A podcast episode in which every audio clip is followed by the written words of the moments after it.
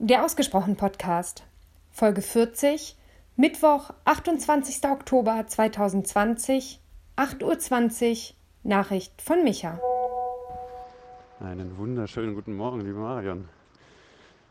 Ja, jetzt habe ich auch ein paar Tage ähm, verstreichen lassen. Ähm, und ich kann nur sagen, also den Fehler mache ich nicht nochmal nach so einem Wochenende dann am Montag gleich wieder um 8.30 Uhr mit Coaching anzufangen. Ähm, das ist ja nicht so, also es war, hat, fun hat funktioniert, aber ich war total platt dann nach dem Wochenende, weil da ja ganz viel körperlich passiert, ganz viel mental passiert.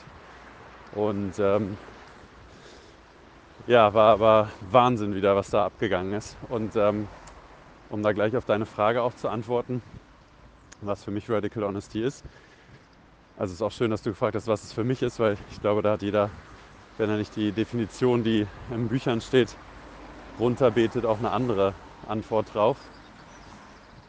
Und vorneweg, das, das Schöne an den Seminaren ist ja, dass da ein, bestimmter, ein bestimmtes Setting einfach vorher festgelegt wird und die Gruppe committet auch auf bestimmte Leitsätze, auf, ja, auf bestimmte Commitments eben, Vereinbarungen.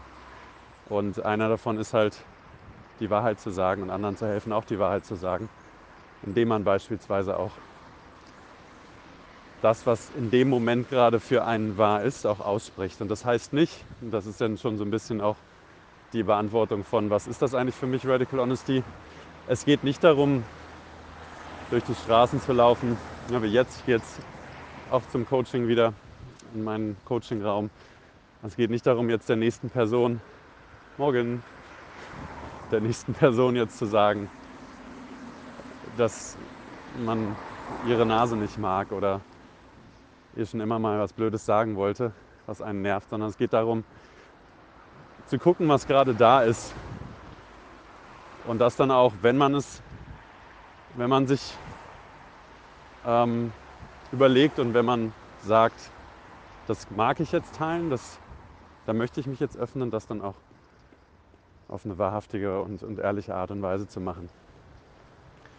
Und ähm, ja, du hast, ich, vielleicht wird es auch eine Doppelfolge, du hast da so ein, zwei Punkte angesprochen, die mich ähm, sehr berührt haben, beziehungsweise die auch ähm, ja, mir die Möglichkeit geben, gut anzuknüpfen. Und also A, möchte ich mich total bedanken für deine Rückmeldung. Du sagtest, dass ich in der Nachricht zu weich war. Ich weiß gar nicht mehr, was ich genau gesagt habe, aber ähm, ich habe mir dann so Gedanken gemacht, okay, warum ist es denn so, dass ich in anderen Nachrichten eher nicht so weich bin? Ich will nicht sagen hart, aber ähm, vielleicht sachlicher oder neutraler. Ich habe noch keine Antwort darauf gefunden, aber das mag an den Themen tatsächlich auch liegen, dass mich bestimmte Themen einfach sehr stark berühren und andere mental eher kitzeln, sodass ich mich auf einer vielleicht philosophischen, philosophischen oder einer psychologischen Art und Weise damit auseinandersetze. Ähm, und ich mache mal die Brücke zu einem Thema, was mich und auch, glaube ich, viele andere an dem Wochenende beschäftigt hat und gebe ein kurzes Beispiel. Eine Teilnehmerin, aber wir haben ja verschiedene Übungen gemacht, die ähm, dazu beitragen, ehrlicher zu sich selber zu sein, ehrlicher zu anderen zu sein. Und eine hieß, und die kenne ich aus der gewaltfreien Kommunikation auch, und, und die werde ich immer mal wieder ansprechen. Manchmal tue ich so, als ob. Und da sitzen sich zwei Personen gegenüber und einer sagt vielleicht eine Minute oder zwei Minuten immer wieder diesen Satz, manchmal tue ich so, als ob und vervollständige den. Manchmal tue ich so, als ob ich noch schlafe, obwohl ich eigentlich schon wach bin. Manchmal tue ich so, als ob ich interessiert bin, obwohl ich nicht interessiert bin.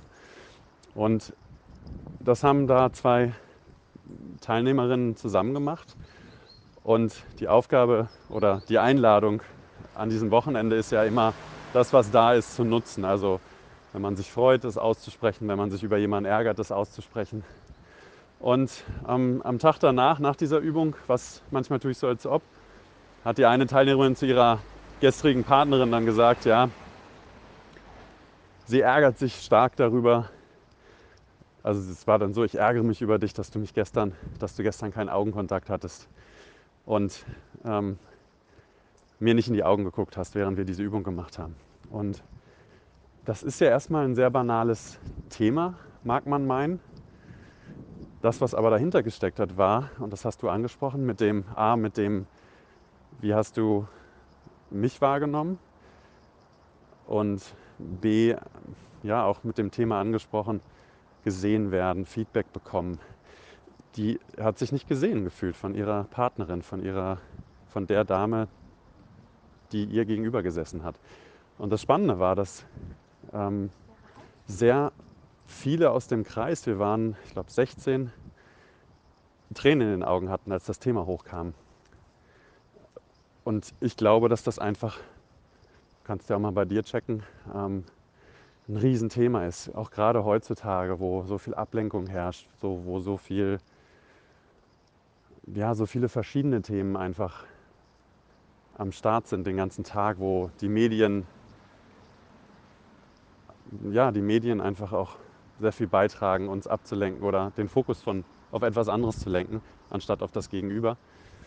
Ähm, ein Artikel habe ich dir schon mal zugeschickt, das Fubbing, also wie häufig man vom Handy abgelenkt wird. Das, das ist ein Riesenthema für viele. Eben nicht dem, der anderen Person in die Augen zu schauen und 100% präsent zu sein, sondern auch abgelenkt zu sein. Und ja, ich merke, ich, ich drifte in irgendwie 100 verschiedene Richtungen ab und versuche mich gerade sehr, sehr diszipliniert ähm, bei dem Thema zu halten.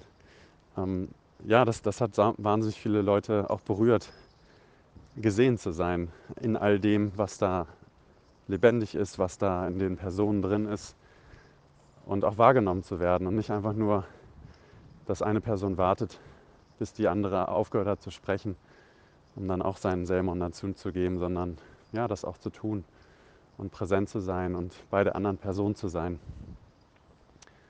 Und das war, ja, hat sehr viele Menschen da in der Runde berührt und getriggert.